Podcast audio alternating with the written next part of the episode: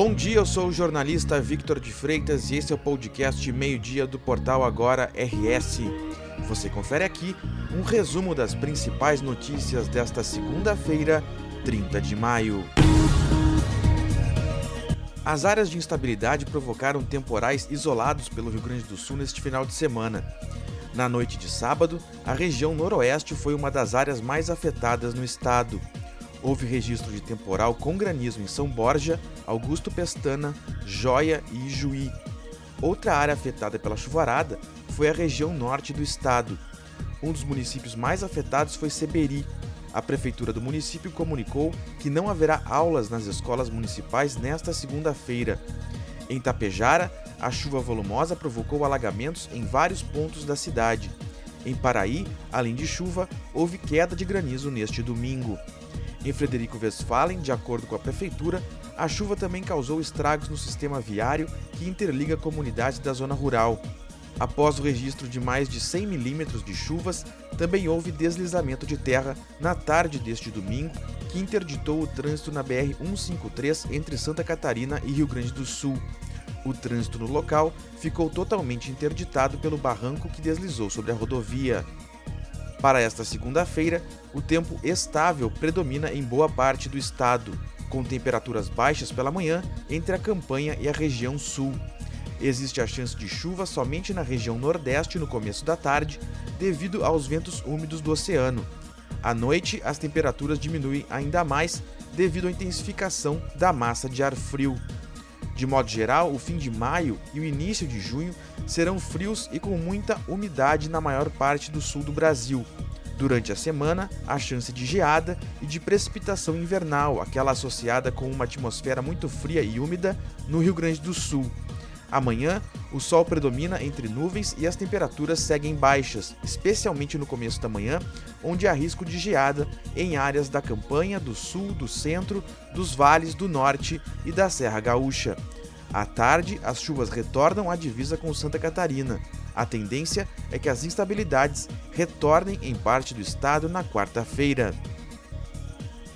A primeira-dama do município de São Nicolau, na região das Missões do Rio Grande do Sul, morreu na madrugada deste domingo durante atividades da Expo São Nicolau. Maria Juraci de Araújo, de 60 anos, passou mal no momento em que ocorria o baile dos garotos do Fandango na noite de sábado. Ela foi encaminhada ao Hospital de Caridade do município, onde veio a óbito. Em nota, a administração municipal manifestou profunda consternação e pesar pelo falecimento da esposa do prefeito Ricardo Miguel Klein.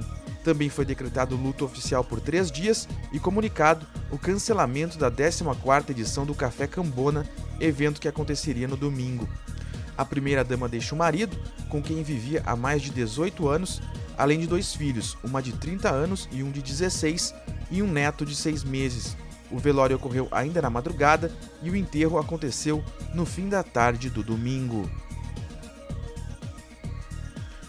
O DEMAI programou serviços que vão afetar o abastecimento de água em alguns bairros da capital nos próximos dias.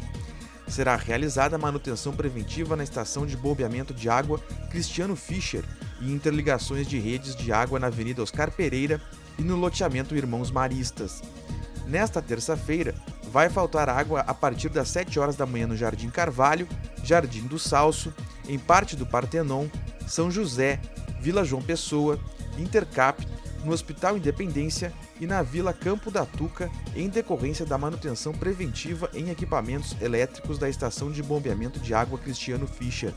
De acordo com a Prefeitura, a expectativa é de que a normalização do abastecimento ocorra a partir da noite de terça. Depois, na quinta-feira, a partir das 9 horas da manhã, os bairros Belém Velho e Cascata poderão ficar desabastecidos em razão do entroncamento do trecho inicial da nova adutora de 315 mm de diâmetro que foi lançada na Avenida Oscar Pereira. O fornecimento de água deverá ser restabelecido na madrugada de sexta-feira, podendo demorar mais nas partes mais altas da rede. Ainda na quinta, também a partir das 9 da manhã, vai faltar água em parte do bairro Mário Quintana devido ao serviço de interligação de um ramal de água para a estação de bombeamento de esgotos localizada no loteamento Irmãos Maristas. A expectativa é de normalizar o abastecimento durante a noite, podendo ir além desse prazo nas partes mais altas da rede. Segundo a Prefeitura, a programação poderá ser alterada por motivos técnicos ou climáticos.